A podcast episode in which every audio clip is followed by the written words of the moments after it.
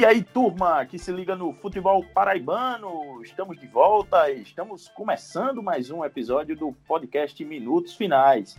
Eu sou Edgley Lemos e nesta edição nós vamos comentar as primeiras notícias do futebol local em 2021. Vai ter campeonato paraibano? Não sei, vocês sabem? Eu não sei.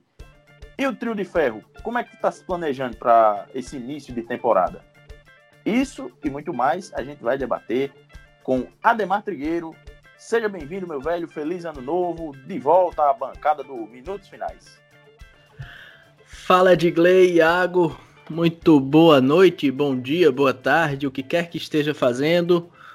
Pois é, estamos por aqui para a gente debater um pouco, né? Um feliz ano novo, mas será que é feliz mesmo, né? A gente vai ter campeonato paraibano, não vai? Enfim, tem muito moído, muita peleja por aí. E claro, não pode faltar essa resenha boa da gente aqui para a gente refletir um pouco do nosso futebol e ver se a gente agrega de alguma forma, alguma mudança de conceito, alguma mudança de pensamento, alguma reflexão realmente, porque a gente tá precisando de mudança no futebol paraibano. Tamo junto. É, meu velho. Saber se vai ter paraibano, acho que é a, é a pergunta que tá até mais fácil de responder ultimamente. Quero saber se você, Iago Sarinho, que é sempre muito bem antenado nas notícias que vem lá da Casa da Bola, se você já sabe quando é que vai começar porque essa é a grande pergunta que se faz agora. Seja bem-vindo.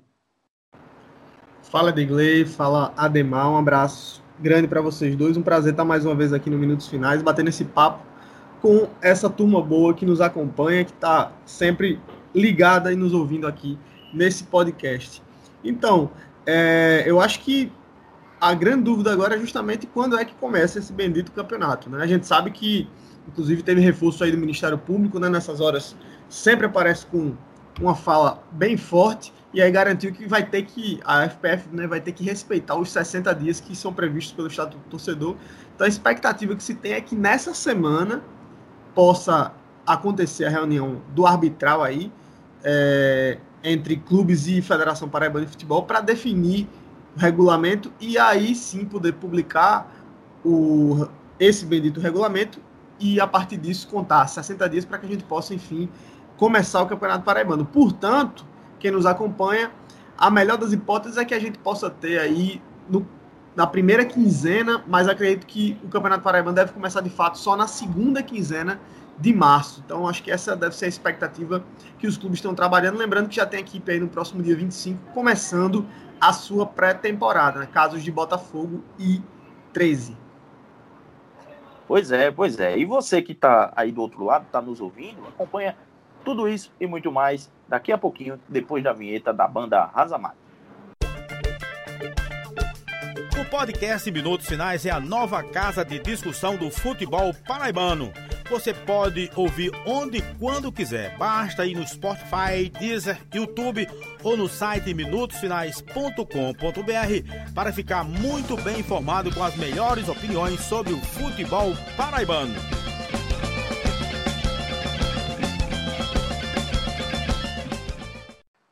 De volta com a edição 64 do podcast Minutos Finais. E antes de começar esse nosso papo, vamos relembrar as parcerias que nós temos aqui no Minutos Finais. A primeira é com a loja Chique Chique, que tem um vasto catálogo de produtos temáticos da nossa cultura nordestina.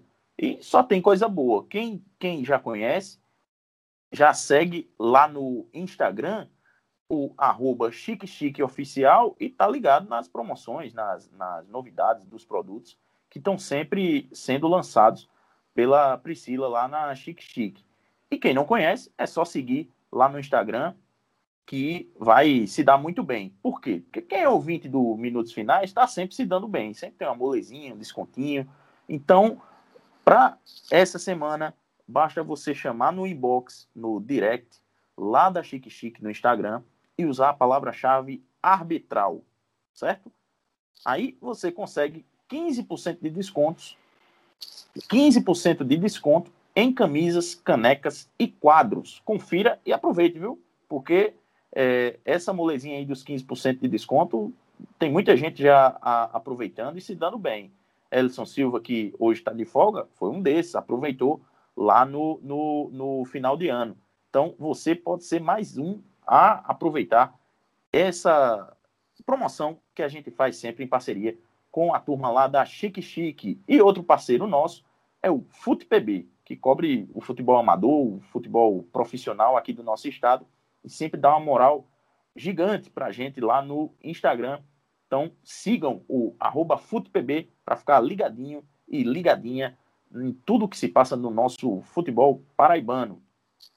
Bom, é, acho que dá para a gente começar falando, fazendo um trajeto aqui, pegando do, do litoral aqui de João Pessoa até chegar no sertão. Então, é, queria trazer à mesa, primeiro, para a gente debater, as primeiras notícias relacionadas ao, ao Botafogo, né? Que é, logo nos primeiros dias do ano anunciou que não renovaria com Evaristo Pisa, que ele teria algumas propostas né, da Série A do Paulista, e por conta da condição financeira do clube, é, esse contrato aí não foi renovado para 2021, portanto, Evaristo Pisa não segue no Botafogo. E poucos dias depois, o Belo já anunciou o retorno de Marcelo Vilar, pois é, técnico bicampeão paraibano em 2013 e 2014 e campeão da Série D em 2013 pelo Belo. É, é um nome que é mais barato, né, Iago, do que Pisa, conhece o clube e sabe montar uns times mais baratos, né, que de acordo com a, as informações que a gente tem do Botafogo, esse ano deve ser de, de receita é, bem menor do que em outros anos, situação de muitas dívidas para sanar, e o, o Alexandre Cavalcante e a diretoria do Botafogo tem previsto aí um ano de vacas magras, portanto, chama de volta o Marcelo Vilar, que ele sabe montar time barato. Mas eu queria saber de você se você vê dessa forma mesmo, que, que tem sido anunciada a chegada do Vilar, e qual a mudança, inclusive no estilo de jogo, que você, que você vê dessa saída de Pisa e chegada de Vilar. Bom, vamos lá, né? Tem uma série de coisas aí para a gente avaliar sobre esse retorno do Marcelo Vilar, né? Claramente, é, a, a, primeira, a primeira perspectiva que se abre é que o Botafogo ele faz um movimento né, de, de redução de seus custos, né? Isso está pautado a partir do ano péssimo que foi o ano 2020 e não só pela pandemia, né? Porque de fato a pandemia ela trouxe prejuízos é, para todos os clubes, né? Em maior ou menor escala, mas todas as equipes é, tiveram queda de receita por conta é, desse período trágico, enfim, é, e lamentável na história da humanidade. Né? Mas no caso do Botafogo, as dificuldades elas foram ampliadas pela má gestão, de fato, que aconteceu no clube no ano passado e que se refletiu dentro de campo, né, além de toda a disputa política que aconteceu ao longo do ano e acabou colocando o time numa condição muito negativa, contratações caras é, o Botafogo aparentemente achou, acreditou em 2020 que estava num estágio mais avançado do que de fato era a sua realidade. E agora, por conta disso, né, se, vê, se vê obrigado a, a, dar passos atrás. Né? E esses passos são justamente remontam 2013. Né? O Botafogo basicamente faz um retorno a, ao, ao, ano, digamos assim, que foi a abertura é, de um novo momento na história do clube, que foi justamente esse ano 2013, com Marcelo Vilar no comando e é, é, muito sintomática né, esse retorno dele agora. O Botafogo queria sim manter Evaristo Pisa, Evaristo Pisa queria ficar no Botafogo, mas o clube não tinha grana, não tinha bufunfa, não tinha bala na agulha para segurar o Pisa, é, que é um técnico que hoje tem mais mercado.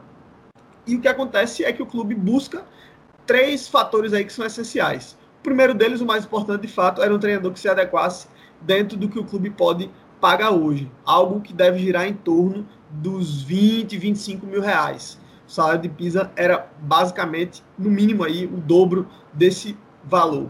Então, esse é o primeiro ponto. O segundo ponto era um técnico que tivesse uma história com o clube, né, que pudesse, inclusive, ter um pouco mais de tempo de trabalho. E isso o Marcelo Vilar tem, porque é um cara que é respeitado e é querido pela torcida do Botafogo. Né? E o terceiro fator é justamente um, uma pessoa que também pudesse auxiliar o clube nessa busca é, por atletas que estejam também dentro desse patamar financeiro aí que o Botafogo está estabelecendo.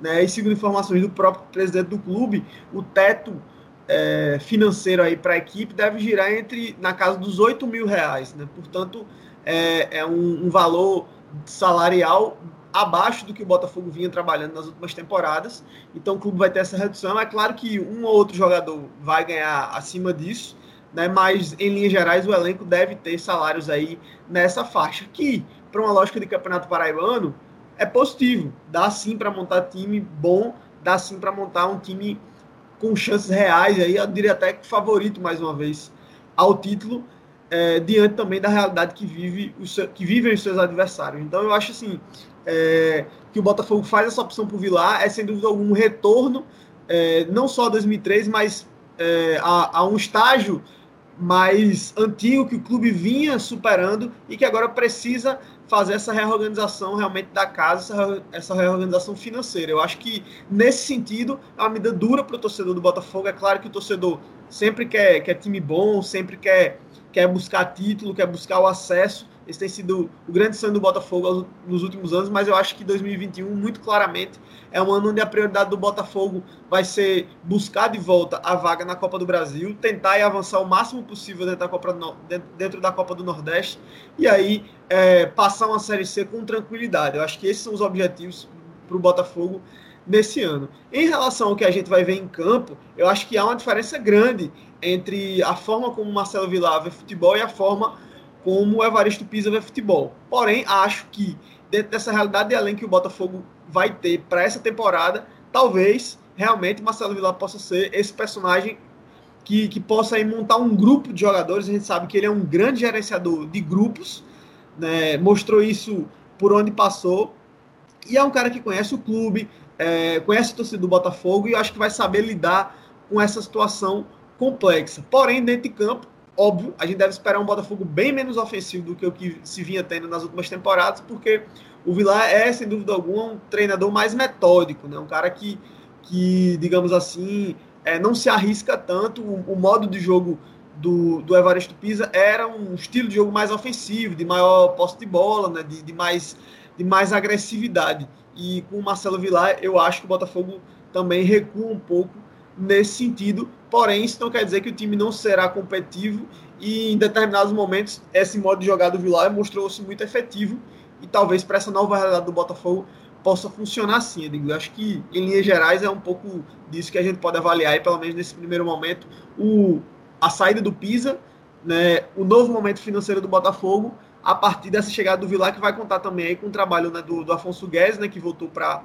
assumiu a vice-presidência de futebol do clube e também, claro, é, todo o resto do grupo do Botafogo, que a gente sabe e conhece muito bem quem são as pessoas que agora voltaram para a gestão do, do Belo para esse 2021. Isso, Francisco Salles, né, retorna a, a Bem lembrado. diretor executivo né, do, de, de futebol. Ele que é filho do, do ex-presidente, né, Guilherme o Novinho. Novinho. Isso. É... E que trabalhou no Botafogo em 2018, né, Diguri? Isso. É, e, e, assim, é, só para esclarecer, né, pelo fato dele ser filho apenas que ele tá, que ele tá lá, né. É um cara que há, há alguns anos vem se preparando. É, obviamente, iniciou no Botafogo por essa influência do, do, do, do pai, mas que é um cara que fez diversos cursos de passou gestão no futebol passou e tal. no Santa Cruz, né? Tava Criciúma. no Santa Cruz com, com o Itamar Chuli, que gostou do trabalho dele quando passou aqui pela, pela Paraíba.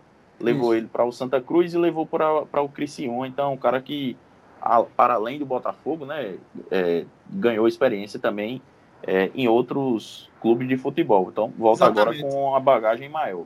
E fica é... essa tríade aí, Edgley, é, do é claro, o presidente, né, o Alexandre Cavalcante, mas eu acho que o futebol muito nas mãos do Marcelo Vilar, que sem dúvida alguma vai trazer jogadores que, ele, que ele conhece, gente que já trabalhou com ele, é, do Afonso Guedes, né, o vice-presidente de futebol, e claro, também do diretor executivo, que o Botafogo volta a ter essa, essa peça, né? Tinha, o, a diretoria do ano passado tinha abdicado dessa função, trouxe só já para a Série C o Edgar Montemó, que foi fundamental para o time trazer peças Sim. importantes como o Vitinho é, e, o, e, o, e o Rodrigo, né, o zagueiro Rodrigo, foram fundamentais aí na manutenção da equipe, mas agora dessa vez o Botafogo traz, já desde o início, um profissional da área, um profissional é, que é fundamental num clube que quer se colocar na condição de profissional.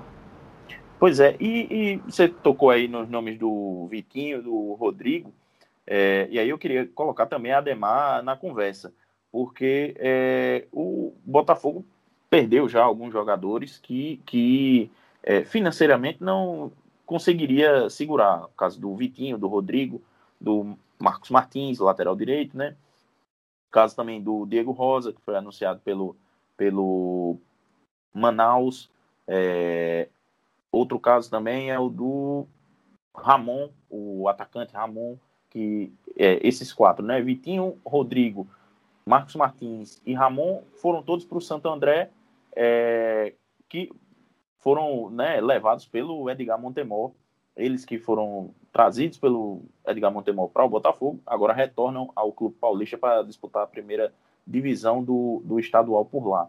É, outros nomes que, que é, o time perdeu, o Luiz Gustavo, né, deixou o clube, é, também não fica para 2021. E, assim, pou, poucos são os que continuam mesmo para esse ano. O Alexandre Cavalcante, no, no, finalzinho do ano passado, falava que pelo menos 10 jogadores do, do elenco de 2020 continuariam para esse ano. É, alguns deles, o Rogério, volante, o Marcos Aurélio, o Felipe é um que interessa, mas que o que vai definir mesmo é a, é a questão financeira. E isso aí, o clube ainda negocia com o Felipe para ver se mantém ele para 2021. Enfim, queria ver o que é que. Queria saber de, de você, Ademar, o que é que você acha dessa montagem de elenco aí do Botafogo? Tem como mesclar essa, essa turma que ficou de 2021 com um pessoal mais barato para é, alcançar né, esses objetivos financeiros aí que o Botafogo tem? Sim, sem dúvida, né? Para início de, de, conversa, só para não, não me perder pela, pela memória, é lembrar que enquanto a gente grava esse podcast, instantes atrás, o Roberto Fonseca, que foi justamente quem substituiu o Marcelo Vilar, se minha memória estiver falhando, acabou levando o Novo Horizontino ao acesso né, da D para C. E daqui a pouco a gente fala também rapidamente sobre essa questão dos acessos, tem alguns comentários para fazer, mas voltando ao Botafogo, claro que dá, né, para mesclar essa maturidade financeira e alguns atletas de mais experiência, como Felipe e Marcos Aurélio, a jogadores mais em conta, digamos assim, né? Infelizmente, como o Iago bem falou, a gente passa por um momento que a, a profeta Marília Mendonça já dizia, né? Todo mundo vai sofrer. Infelizmente, essa crise financeira tá braba, não tá fácil para ninguém. Com futebol não é diferente. E como o Iago também falou muito bem, a gente já tem uma característica muito clara do que tende a ser o Botafogo em 2021. Um time em tese mais fechadinho, né? Mais organizado taticamente, mais em alguns momentos até bundinha na parede.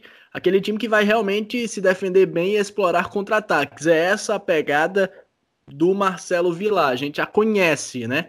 E a partir daí, né, o que, é que ele deve explorar? Jogadores com potencial físico, jogadores de muita velocidade, é, o tradicional, realmente. Marcelo Vilar sempre gosta de ter algum cara ali mais aberto pelos lados, que tenha um poder bacana de condução. Então a gente deve esperar algumas peças nesse sentido. E apesar de a gente entender que deva ser um momento de reformulação, né? Porque passa por uma mudança de mentalidade, uma mudança de forma de jogar. Quando a gente trata de em torno de 10 manutenções, a gente pode dizer que é um número bastante satisfatório até, né? A gente está falando aí de 30, 40% de manutenção do elenco.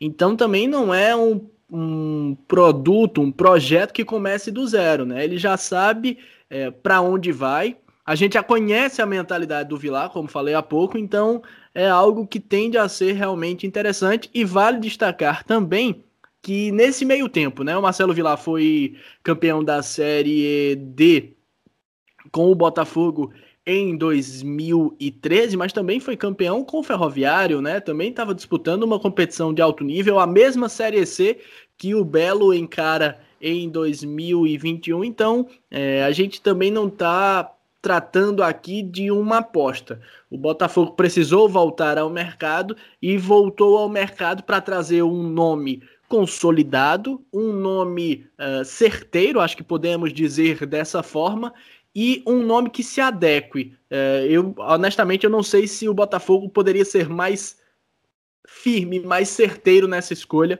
do que foi com o Marcelo Vilar. Não inventa, não traz ninguém ultrapassado e sabe realmente o que está fazendo. Acho que começa muito bem o planejamento para essa temporada do Botafogo a partir da contratação do Marcelo Vilar.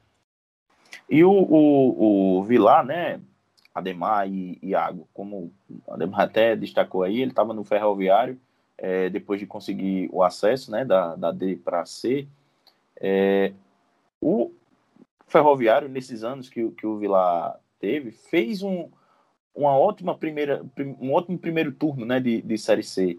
Liderava ou sempre estava lá pelo G4, mas aí, é, depois que virava o turno, é, que a competição embicava para o momento decisivo, né, pelo menos na, na primeira fase, é, o Ferroviário caía de produção, alguma coisa acontecia ali no grupo que, que a equipe perdia fôlego no campeonato, e aí tanto que esse ano não conseguiu nem a classificação para a segunda fase. Algo que também aconteceu em 2014, né, com o Botafogo. Se a gente recuperar aí na memória, o Botafogo em 2014, depois de subir, passou boa parte da, da primeira fase do, do, da Série C no, no G4, e aí nas últimas rodadas perdeu o fôlego e, e acabou deixando a, a zona de classificação. Vocês acreditam que, que é, isso é algo que pode preocupar o torcedor ou que o torcedor pode ter em mente que, olha, brigar, a gente pode até brigar pelo, pelo acesso, mas passar sufoco e brigar contra o rebaixamento, como foi no último ano, é difícil? Ou como é que fica a cabeça do torcedor nesse momento? É, eu acho que é, é complicado a gente, a gente comentar sobre realidades diferentes, né? Ainda que seja o mesmo, o mesmo treinador e os mesmos clubes, né? Mas, mas eu, acho... não deixa de ser uma característica que Sim. acompanha ele nos últimos trabalhos. Né? Exatamente, exatamente. É, é, é justamente isso que eu ia colocar. Mas, no caso do Vilar, né, de fato, todos os últimos trabalhos, praticamente, eles têm essa mesma característica, né? Bons começos, porém, um, um digamos assim, uma, uma defasagem né, ao longo do, do trabalho. Meio que é, há uma certa dificuldade por parte do Vilar, houve pelo menos nesses últimos trabalhos, uma dificuldade para modificar a, a, sua forma de jogar. Eu, eu me lembro muito bem é, do time do Botafogo em 2014 e a gente trabalhou junto nesse período, né, Edgley, e cobrindo justamente a, a Série C naquele período. E eu lembro muito bem que chegou um determinado ponto onde o Botafogo tornou-se uma equipe extremamente previsível naquela, naquela Série C de 2014. Né? O, tanto, tanto é que o time, se, se não me falha a memória, ele só, ele só sai da zona de classificação na última rodada né? da primeira fase, mas já vinha no, nos jogos de volta tendo uma queda vertiginosa. Né? E isso, de fato, parece ser uma característica do Vilar, uma, uma certa dificuldade para, digamos assim, propor modificações para um sistema de jogo que ele consegue encaixar dentro do, dentro do time e dentro e, e, a gente falando de competições como a Série C, por exemplo, é, isso é importante, né? Você, você ter a condição de fazer alterações e, e, e digamos assim, de estabelecer um, um, um esquema de jogo, um, uma proposta de jogo que ela possa ser alterada no decorrer da competição é, para justamente apresentar essas variáveis, né? Porque como é um torneio de ida e volta, geralmente os jogos da volta eles têm um encaixe mais fácil por parte dos times, né? Então, é, inclusive com o fato de, dos jogos serem televisionados, isso facilita o trabalho também é, de estudo das equipes e tudo mais. Então, de certo modo, é, acabou acontecendo isso também com, com, com, o Ferroviário né, nessa temporada, tanto que o Vilar acabou saindo da equipe antes ainda do final é, da primeira fase. O Ferroviário começou muito bem, mas acabou ali quase disputando né, a, com a zona de rebaixamento, não fosse, não fosse justamente as péssimas campanhas de Botafogo e 13. Então eu acho que sim, é, é algo, é algo a, a, se observar ao longo da temporada é, e ver se de fato ele vai ter agora com o Botafogo uma condição de, de, de mudar essa história, né? pelo menos mudar esse, esse desfecho dos trabalhos dele ao longo das temporadas. Acho que para o Campeonato Paraibano muito mais tranquilo, mas acho que principalmente para a Série C essa pode ser sim uma preocupação aí que o torcedor talvez venha a ter é, pensando no Brasileirão. Uh, eu acho que Iago e, e Edgley, mas tudo vai depender aí da expectativa, né? Tudo vai depender do que for vendido para o torcedor. Porque como a gente bem falava, né? A gente sabe que é um ano difícil tal. O que é que vai ser dito? Botafogo vai jogar a Série C para se manter, para brigar contra o rebaixamento, ou vai entrar para ser campeão, para atropelar todo mundo? Depende muito do discurso ao longo desse período. É claro que ninguém vai chegar, não tem nenhum dirigente do Botafogo que vai chegar e vai dizer não, aqui nosso objetivo aqui é realmente é brigar para não cair. Ninguém vai fazer isso. Mas os objetivos, os focos precisam ser deixados muito claros. Se o objetivo for brigar ali por uma classificação e por uma manutenção tranquila, um primeiro turno muito agradável, como foi no caso do Ferroviário, e um retorno oscilante, apesar de ser desconfortável para o torcedor do ponto de vista passional, é confortável na tabela, porque tem gordura, né? Não passa sufoco propriamente, passa desgosto, mas não passa sufoco. Então tudo vai depender da expectativa, né, que for criada, que for traçada para o Belo na Série C do Campeonato Brasileiro. Massa. E agora, pegando a estrada, chegando na Rainha da Borborema, é, tivemos a eleição, né? Aí na virada do ano, né? Do, do Felipe Cordeiro, a gente falou até bastante da, das perspectivas, né? Do Campinense é, e de seus problemas financeiros no último episódio. É, mas queria saber, Ademar, que, o que, como é que foram esses primeiros dias de gestão do Felipe Cordeiro no Campinense, porque é, teve rompimento do contrato com rompimento não, né? Mas assim, o, a não continuidade, né, da, da parceria com a FDA Esportes, que comandava o, o departamento de futebol da Raposa, e também teve é, tem essa sondagem, né, com em cima do Ederson Araújo, técnico que fez algumas boas temporadas no Atlético de Cajazeiras e de repente aparece como um possível nome de treinador para a Raposa. Você tem outra informação também de, de algum outro nome que tenha sido sondado pelo, pelo Campinense? Olha, eu sei que o nome do Suélio Lacerda, que treinou o Campinense ali nos anos 2000, também esteve em pauta, também esteve à mesa.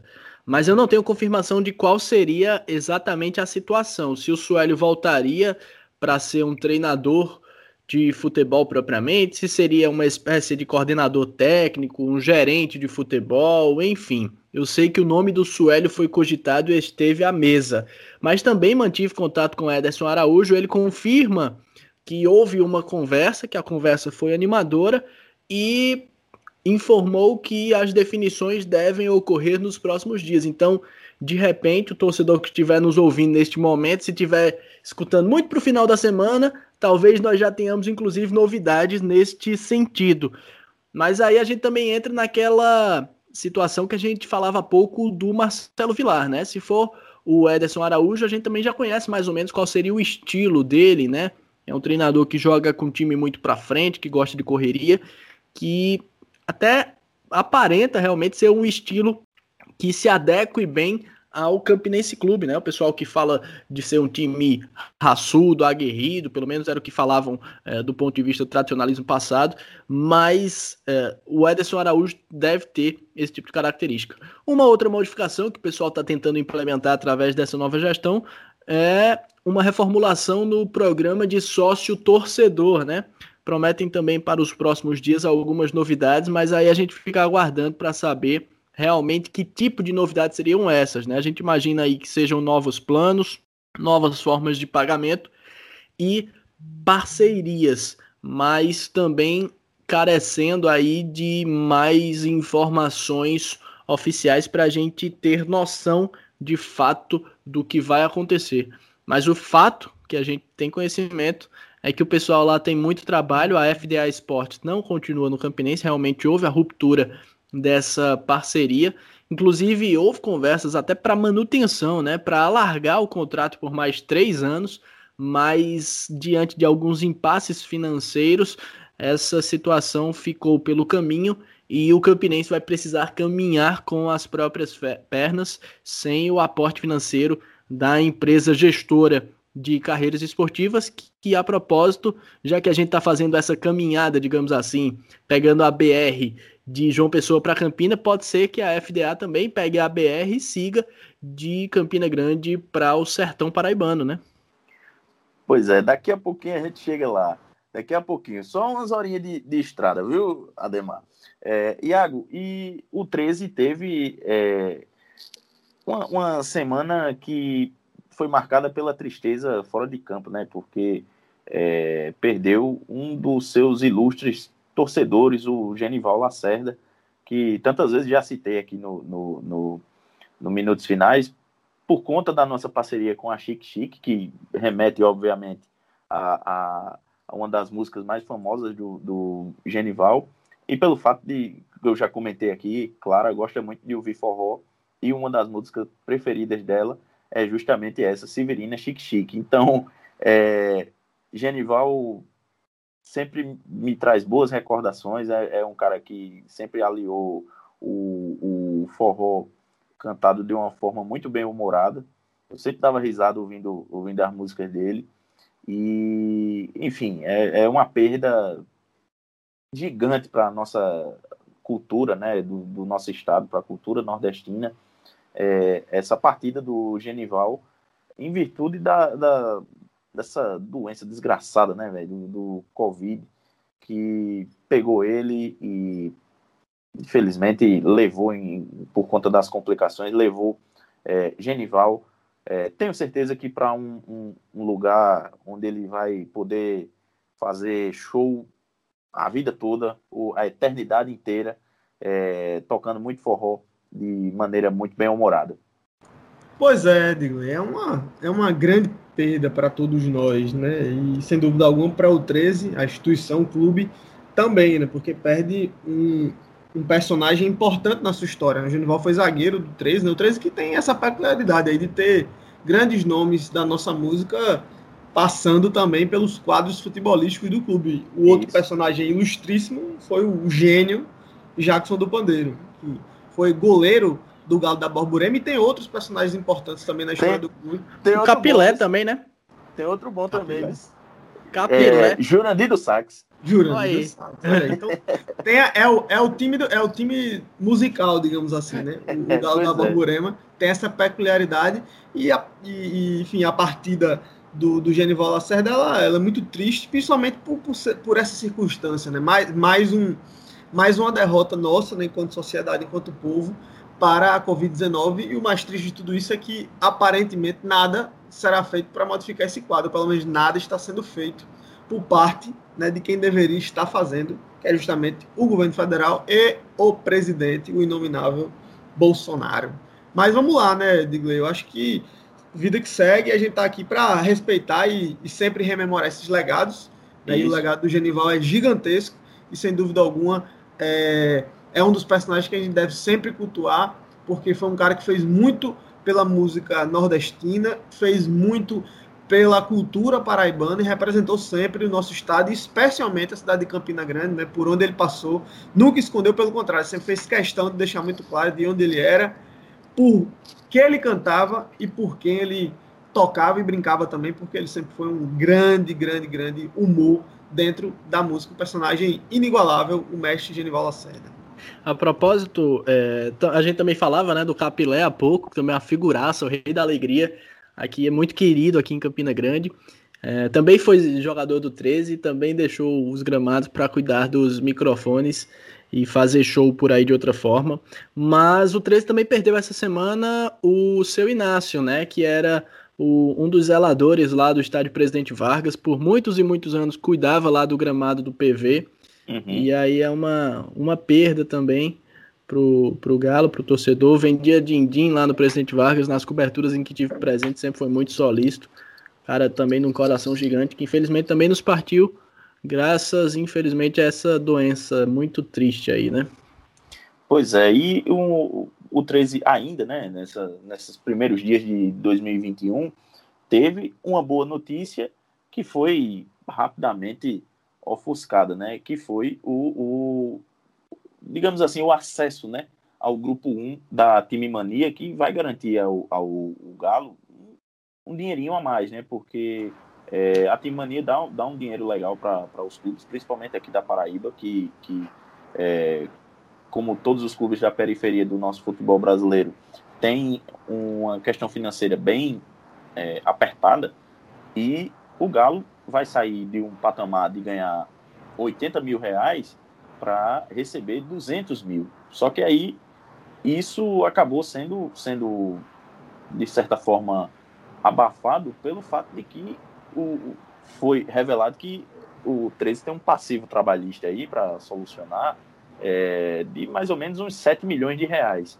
Então, queria saber aí, a gente até conversou, conversou mais ou menos, né, Iago, lá no, no Twitter, e Pedrinho também trouxe informações mais detalhadas, é, que a gente pode até usar aqui, é, sobre essa situação, né, que o 13 conquista esse, essa, essa, é, esse valor, né, que pode ficar caindo recorrentemente é, nas contas do clube, mas apenas quando solucionar as suas dívidas com a União, as dívidas trabalhistas, que aí esse, esse valor vai poder finalmente cair nas contas do clube, como acontece com, com o Botafogo.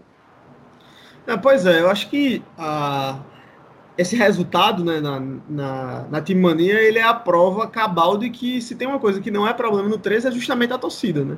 Isso, então, não, é. é Foi um é, esforço é, sem tamanho da torcida do, do 13 que aliás é, é uma das torcidas que eu vejo mais fazer esse esforço e aqui na Paraíba. O Botafogo tem, tem uma galera que faz também esse esforço, mas a turma do Galo não é tem muito organizado, né? É, é, exatamente. A galera é muito organizada nesse sentido e, e, consegue para o clube o maior patrocínio da história do 13, né? Esse é o maior patrocínio que, que um clube é, de futebol da Paraíba já recebeu ah, diretamente. Né? É um, é um muito alto.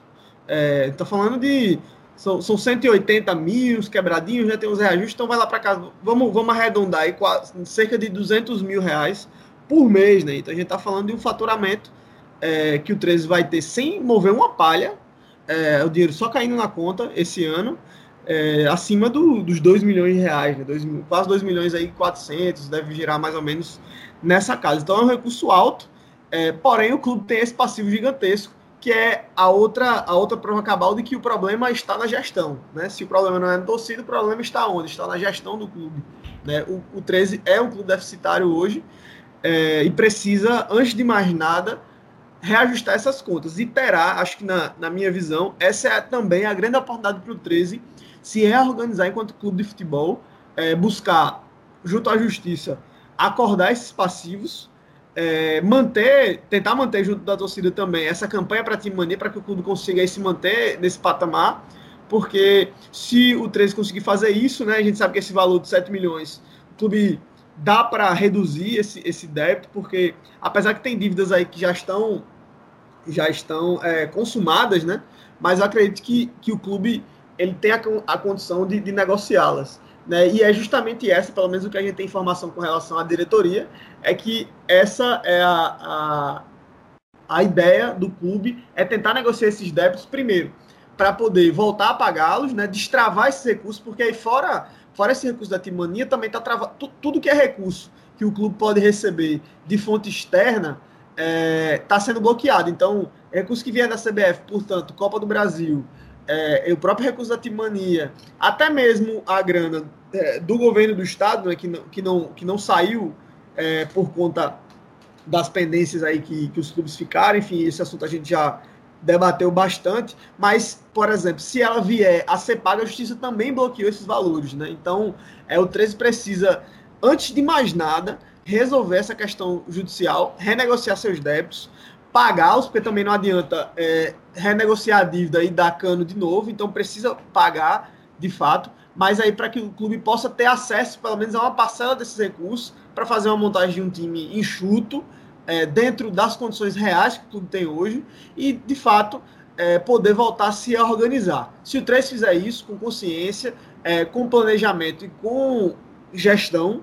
de fato, é, o clube tem condições de sair da lama que está e essa oportunidade dada pela torcida através da Timania é, sem dúvida alguma, um momento chave para decidir a história do 13. Eu acho que o clube tem esse momento agora para definir qual é o passo que vai ser dado. Se vai ser um passo, de fato, para dentro do precipício e aí queda livre, ou se é um recuo que o clube vai dar, um recuo em prol da sua sanidade financeira, para que daqui a dois, três anos, de fato, o 13 possa voltar a se soerguer é, e não ficar dependendo aí de, de aventuras, de momentos de sorte, como foi o caso do Campeonato Paraibano no ano passado, onde venceu, mas meses depois acabou amargando mais um rebaixamento para a Série D. Então, acho que essa é uma grande oportunidade que o torcedor do 13 garantiu para o clube e que o clube, a sua direção executiva, não pode vacilar, não pode perder essa chance de se reorganizar. Agora, e ao mesmo tempo em que a gente precisa de fato exaltar a mobilização do torcedor, a gente vê o outro lado, né? O, o, a que ponto os clubes chegam, neste caso em especial o 13, mas acaba valendo também para outros clubes, outras agremiações, não só da Paraíba. A que ponto os clubes chegam pela falta de gestão, pela falta de compromisso de gestão? Pagar o que deve é o mínimo. É o mínimo para um clube de futebol. E aí o 13 teria esse débito trabalhista na casa de 7 milhões de reais. É, no caso desses 7 milhões, segundo a apuração de, de Pedro, Pedro Alves, né, aqui do Minutos Finais e do Globoesporte.com, é, lá no Twitter dele tem bem direitinho, mas são 7 milhões já em fase de execução. Ou seja, não tem mais como, não tem mais para onde o, o 13 recorrer. O que pode se buscar é, são acordos extra, extrajudiciais para é, tentar viabilizar esse pagamento parcelamento dessa dívida, em, em alguma forma, o, o, para parcelar esse, esse débito todo de 7 milhões, entendeu? Porque é, já são casos que já foram executados. O, o, o 13 já foi condenado, é, já deveria ter pago, não foi pago e o, a justiça é, executou a dívida. Então, é, é, é, é uma situação bem complicada. Juridicamente, o, algum advogado, algum advogado alguém, alguém que atua nessa área, pode até escrever para a gente e, e até detalhar se isso se funciona mesmo dessa forma. A pouca experiência que, que é, a gente tem nesse caso, nesses casos assim trabalhistas é que é que quando está em fase de execução é bem difícil. Tem que tem que negociar é, ou negociar direto com quem você está devendo fazer um acordo para o pagamento disso aí, parcelado bem direitinho, e levar para o juiz homologar, ou diretamente já na, na, na audiência, requerer uma audiência lá para tentar negociar isso aí, mas é bem complicado. Se são esses 7 milhões já em fase de execução, meu amigo, é complicada a situação. Vai ter que é, é, dividir e, e, pagar esse negócio aí certinho, porque se não pagar, volta ao, ao, ao valor do início. Então, então vamos por esses 7 milhões, né?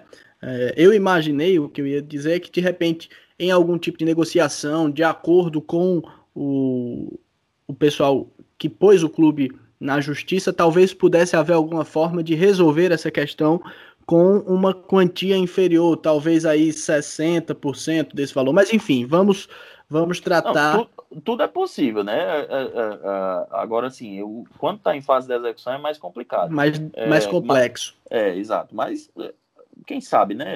É, é, o, o, Botafogo conseguiu fazer isso, né? Com suas dívidas. O Alto Sport também, um tempo desse, tinha conseguido equacionar também suas dívidas trabalhistas, mas aí quando caiu para a segunda divisão, voltou a, a dever. Falo isso de, de clubes que eu conheço aqui de perto, aqui de João Pessoa.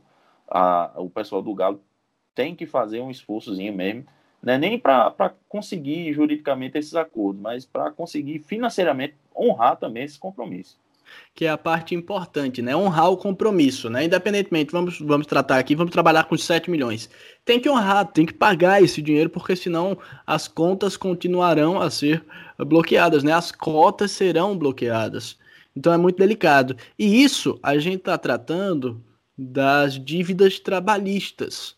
Não faz muito tempo que o PV novamente foi a leilão, né? Por causa de uma dívida, a última delas com relação ao caso da contratação de Marcelinho Paraíba numa dívida de 4 milhões de reais. Quer dizer, é uma outra dívida, uma outra segmentação, né? Mas se não me engano, mas se não me engano é uma dívida trabalhista também, vice, vice Ademar, porque o o Inter entrou na Justiça do Trabalho contra, contra o 13.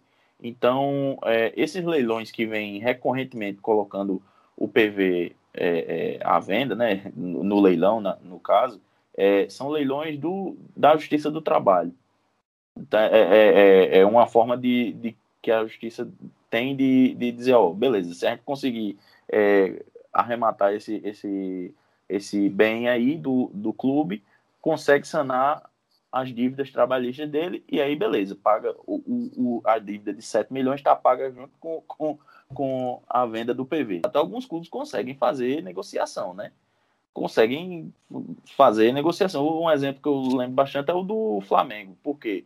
O Flamengo, um tempo desse, fez aí um esforço aí é, é, de pagar suas dívidas trabalhistas e um deles foi o, o, Val. O Iago vai lembrar, Val jogava aqui no Botafogo e em um determinado final de semana que o, o clube estaria disputando uma partida, ele não não estava presente porque é, viajou para negociar su, suas dívidas lá com o, suas dívidas não, né? A dívida do Flamengo com ele para receber. O clube acenou com um valor para pagar à vista e ele aceitou. Então, assim, pode ser que, que o 13 consiga isso. E, assim, oportunidade não vai faltar, né? Porque esse ano, vamos lembrar, o 13 disputa Copa do Brasil, né? E Copa do Nordeste. São duas cotas muito boas, né?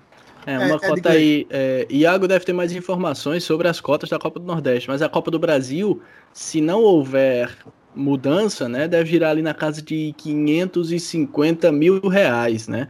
É, da Copa do Nordeste provavelmente é um valor superior a isso. Então a gente está tratando também de outro valor, de outro montante considerável aí, né?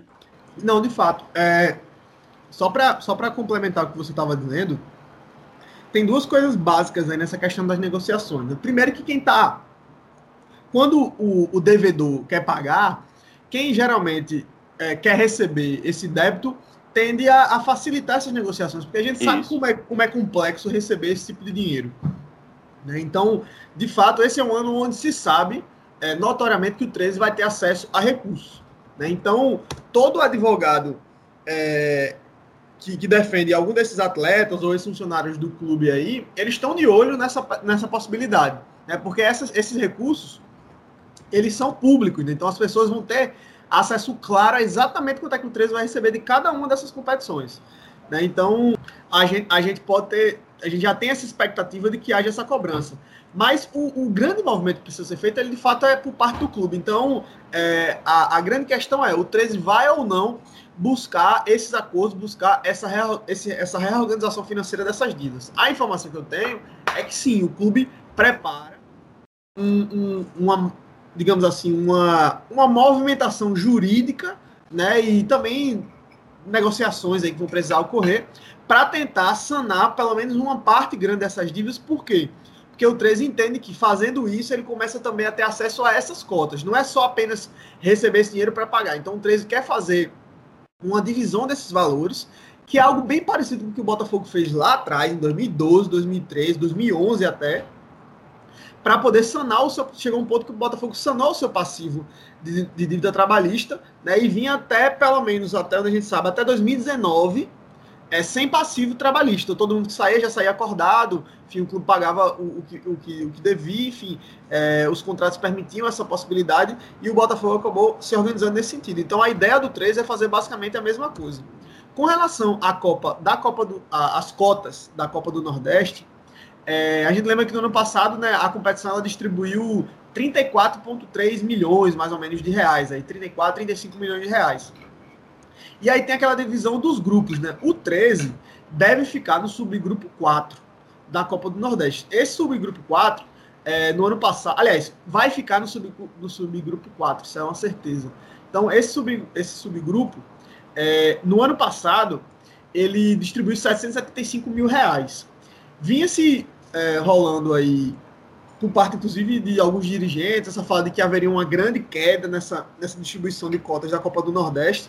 Né? Mas essa semana agora eu conversei com o Tininho, que é vice-presidente da, da Liga. Né?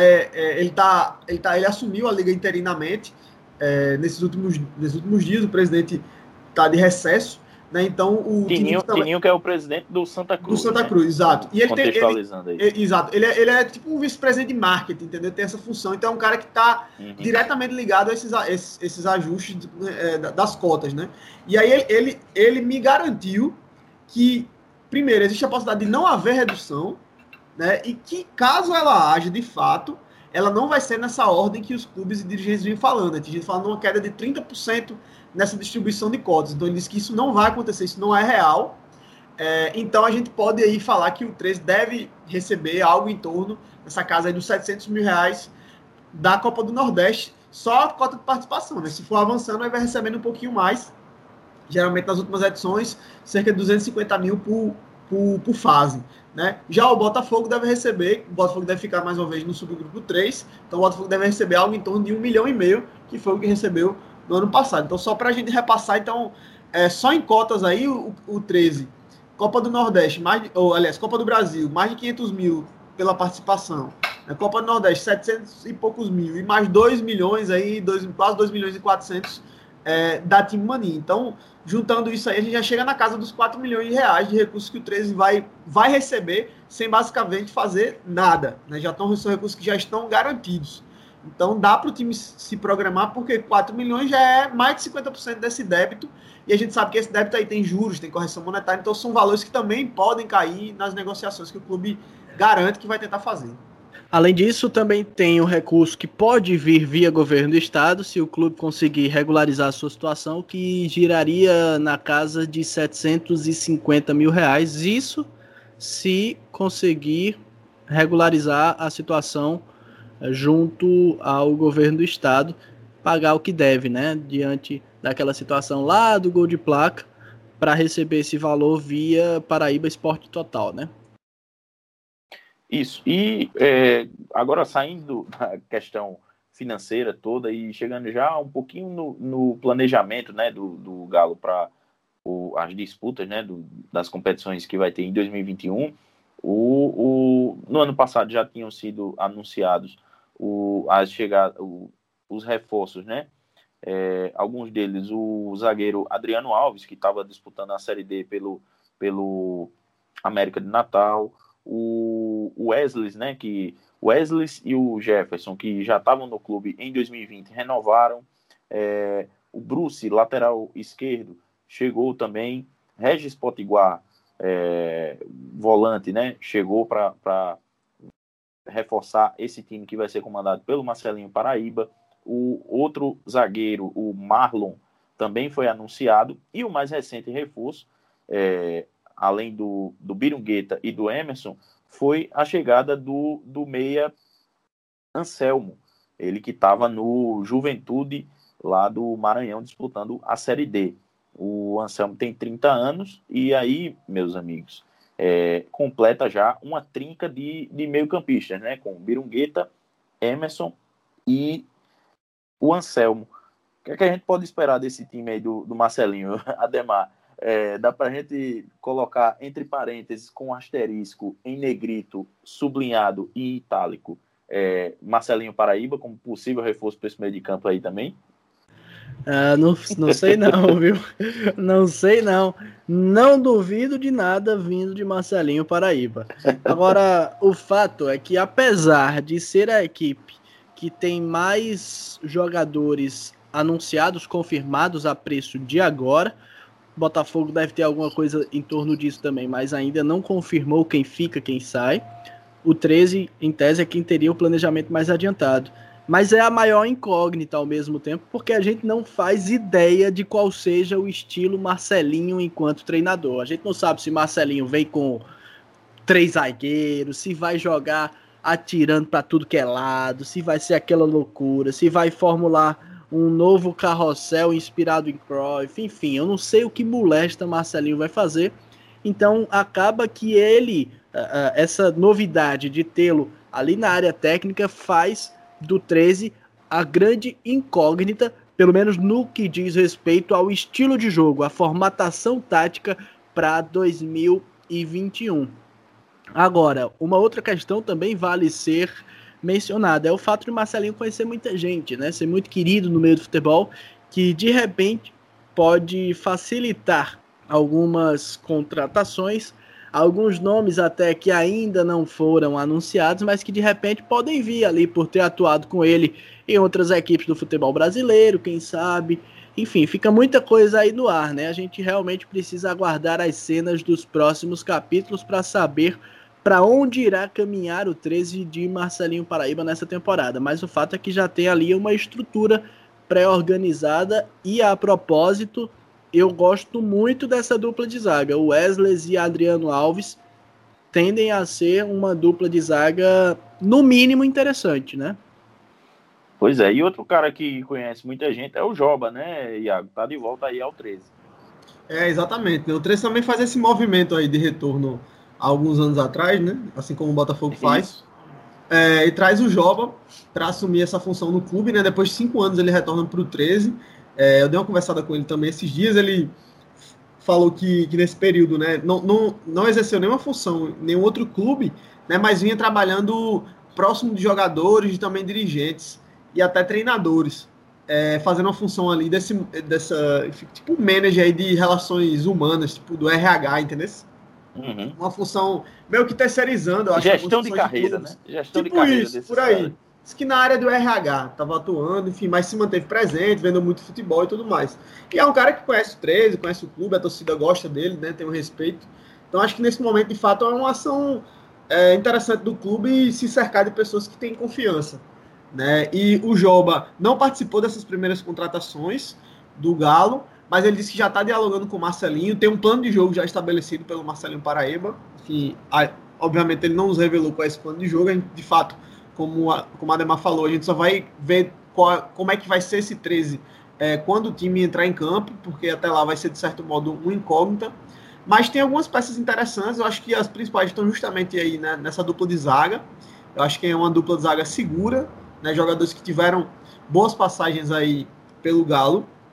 É, o Wesley segue no, no, elenco, né? E a volta do Adriano, então acho que é, é uma dupla de zaga que pode ser interessante. Os outros atletas, o 3 já faz um movimento meio buscando esse patamar mesmo de Série D, né, trazendo jogadores que, que, que, que, desempenharam bons papéis aí nos clubes dentro da divisão esse ano. Né, então acho que já é um movimento do, do 3 entender qual é o, o nível que está para essa temporada, né, jogadores que são mais acessíveis mas que dá para formar uma boa base para ser competitivo no estadual e quem sabe voltar a brigar é, pelo acesso na Série C. A gente sabe que é muito difícil subir da D para C. É, tá aí o América de Natal para provar isso e também o Campinense. Então o 13 vai tentar de novo conseguir essa proeza. Seria o terceiro acesso do 13 é, para a Série C, algo que não é fácil de ser feito, porque eu digo e repito sempre: a Série D é o inferno do futebol brasileiro. Salvo engano, só para complementar, eu fiz um levantamento esses dias, posso até estar equivocado, mas acho que só o 13 e o Tupi de Minas Gerais conseguiram subir mais de uma vez da D para C, né? Eu não tenho certeza se é isso mesmo. Posso estar equivocado, mas seriam apenas dois clubes que teriam ascendido da D para C em todo esse tempo, né? É, realmente é um, é um dado interessante né, para a gente avaliar e mostra essa dificuldade né, que, que essa competição que tem clubes grandes disputando e que simplesmente não conseguem avançar porque a, o formato da competição ele, ele, ele, não premia, nem sempre ele premia o, o, melhor, né? Então eu acho que, que o 13 vai ter uma vai, vai buscar uma proeza meio que em glória, mas é um time que já mostrou conhecer essa competição e o Job é um cara que conhece porque foi justamente uma das peças aí é, chaves para o clube conquistar o seu último acesso. Aliás, o acesso lá em, é, em 2015 né? Exatamente. E então agora é, nesse novo trabalho, tendo o Marcelinho Paraíba, vamos ver o que é que essa junção aí é, vai poder protagonizar para o 13 nessa missão de tentar voltar para a Série C. É, agora a gente pode pegar a estrada mais uma vez e ir lá para o sertão, porque é, aconteceram duas coisas bem curiosas é, por lá, né? A primeira é que o Ademar já até molhou o pezinho aí adiantou, o Nacional de Patos acabou fechando é, com a FDA Esportes. Eu confesso que eu estou curioso para saber do, do Cleodon o que foi que motivou ele a fechar com a FDA Esportes, porque uma empresa que conseguiu é, é, ter dois clubes na, na Série D e fracassar retumbantemente na primeira fase com ambos, o Jaciobá e o Campinense, eu acho que não, não deveria ser exemplo ou, ou ser atrativo para clube de futebol nenhum. Então, meu amigo, eu estou realmente curioso para saber o que é que o Cleodon viu de vantagem é, nessa parceria aí com a FDA Esportes. E vocês, viram algum aí? Ah, eu vejo, sabia? Eu acho que o primeiro fato que é tirar do clube, de um clube como o Nacional de Patos, que não nada em rios de dinheiro, tirar dele a responsabilidade é, se seguir né, os mesmos moldes do que foi com o Campinense, a responsabilidade de arcar com a folha salarial já é negócio. Né? A gente sabe que o Nacional de Patos tenta encontrar um lugarzinho ao sol, mas nem sempre consegue esse feito, né? Os times do Sertão, vez ou outra, cons conseguem beliscar alguma coisinha por ali, mas não é nada garantido. Então, é, na maior parte das vezes, acabam brigando de uma forma intermediária na tabela, onde o próprio Nacional, né? Acho que a gente pode falar dele nesse momento, onde ele fica naquela, né? Se fizer um pouquinho a mais, ele sobe, se fizer um pouquinho a menos, ele cai. Ele fica bem intermediário mesmo. Então, só de tirar essa responsabilidade financeira, eu já acho que é negócio. O segundo ponto de vista e aí, falando especificamente, é, comparando ao que era com o Campinense, né? A folha salarial do Campinense girava em torno de 110 mil reais, entre, entre 110 e 120 mil reais. A gente sabe que, e não consegue entender, mas infelizmente é assim que funciona, que muitos atletas atuam no sertão, em times do sertão, por um valor, e quando são procurados pelos times ou aqui de Campina Grande, ou também do litoral, pelo Botafogo, eles pedem um valor superior. Abre aspas, bem superior. Tipo assim, o dobro, né? E se ele consegue atrair alguns jogadores interessantes lá no Nacional, ele consegue ele fechar uma folha de seus 70, 80 mil reais e ser bastante competitivo.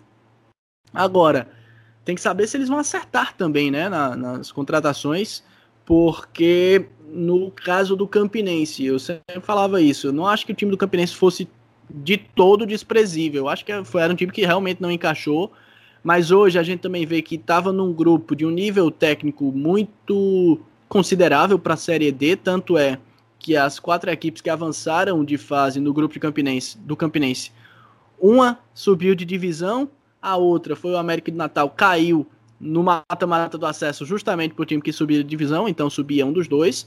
E os outros dois times, que foram Salgueiro e Globo, caíram uma fase antes do mata-mata do acesso nos pênaltis, ou seja, foram times que deram trabalho, que foram muito competitivos na Série D. Então, eu não sei, eu, vez ou outra eu fico me perguntando se o Campinense estivesse num grupo mais frágil tecnicamente, se não teria avançado aí a avançado de fase, avançado de repente para uma terceira fase, não sei. Fica no se, né? Será.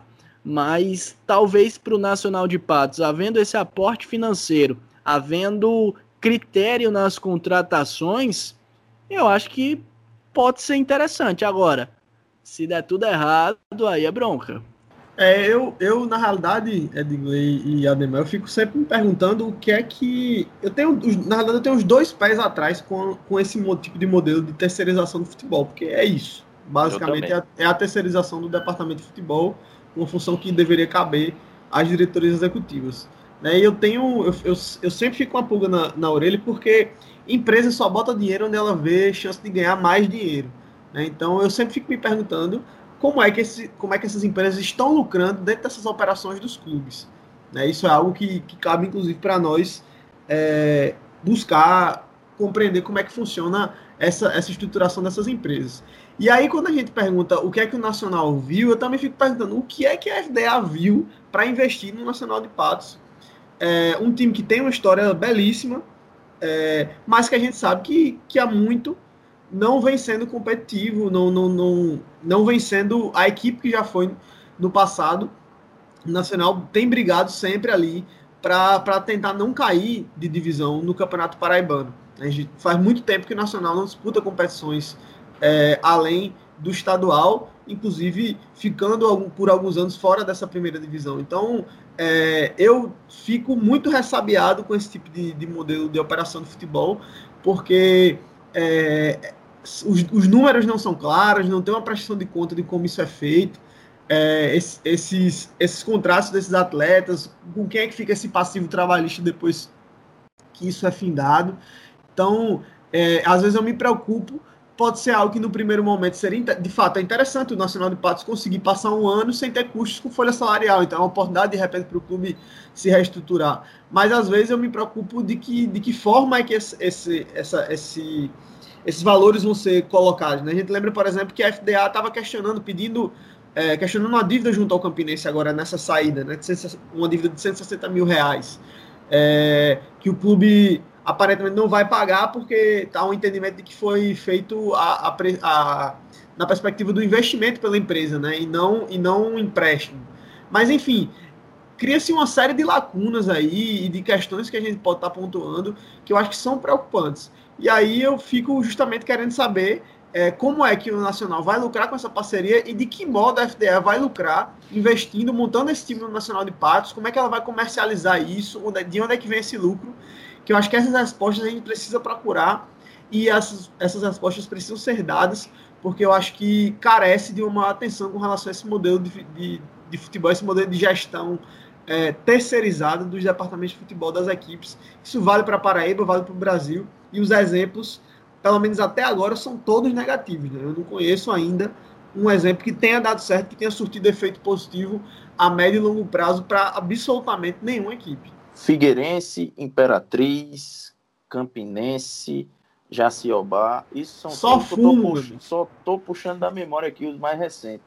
É só fumo. você isso aí é só fumo, velho. Não tem. Não é Roviário, um pra... de Araraquara.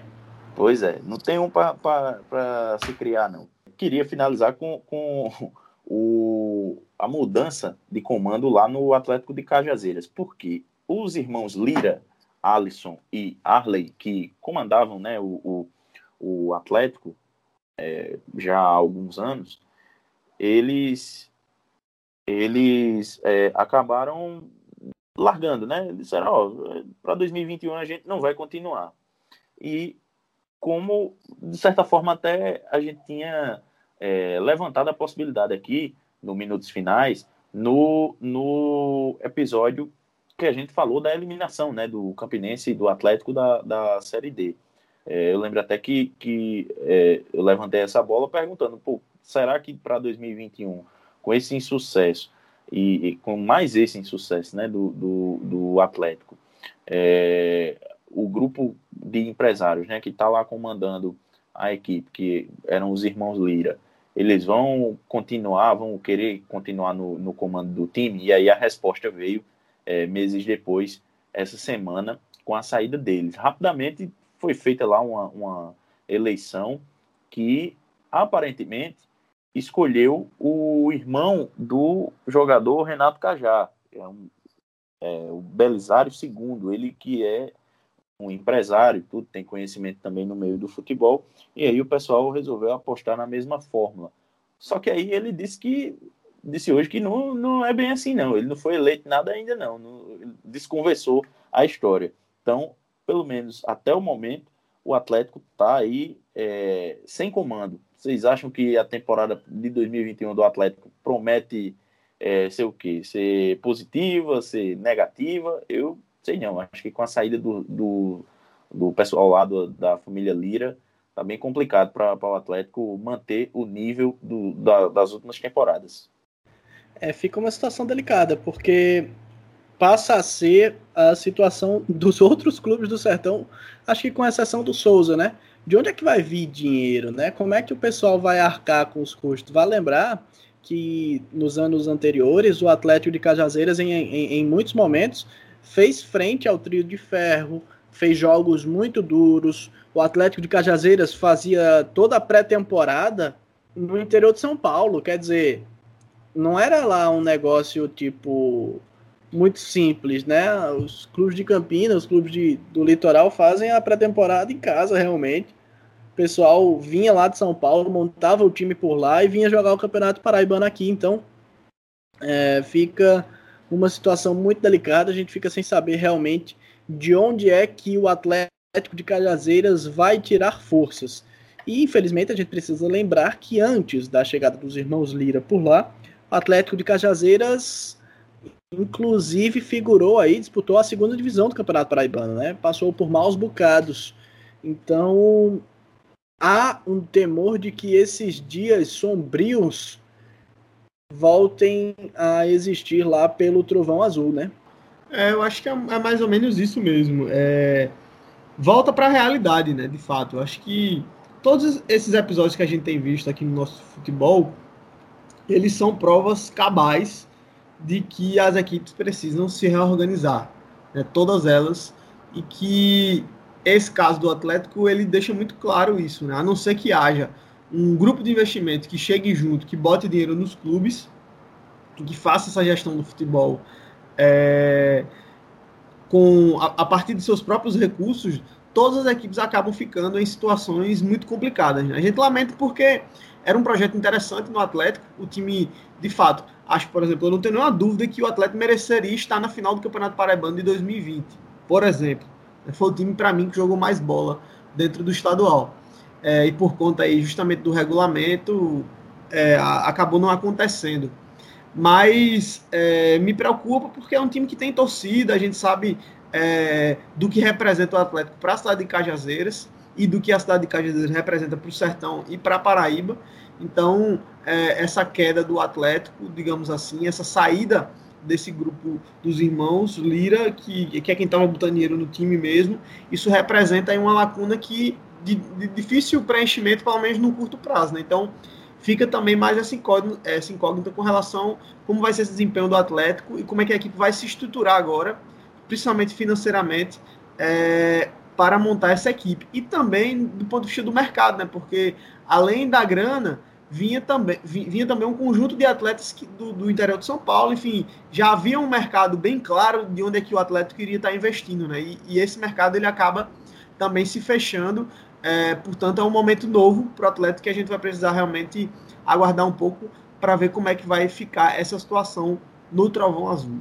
O futebol paraibano está aí, como sempre, dando, dando essas situações peculiares para a gente debater e informar aqui no Minutos Finais. A todo mundo que nos ouve, é, fica aquele recadinho, né? Você pode nos ouvir através do Spotify, do Deezer, do Apple Podcasts, do Google Podcasts, do Castbox e demais agregadores de, de áudio e de podcast que vocês gostem de utilizar. Se não tiver em, em se a gente não tiver em nenhuma dessas opções é, que você goste e, e, aprecia, pode falar com a gente lá no Twitter, arroba minutos underline finais, no Instagram também, arroba minutos underline finais.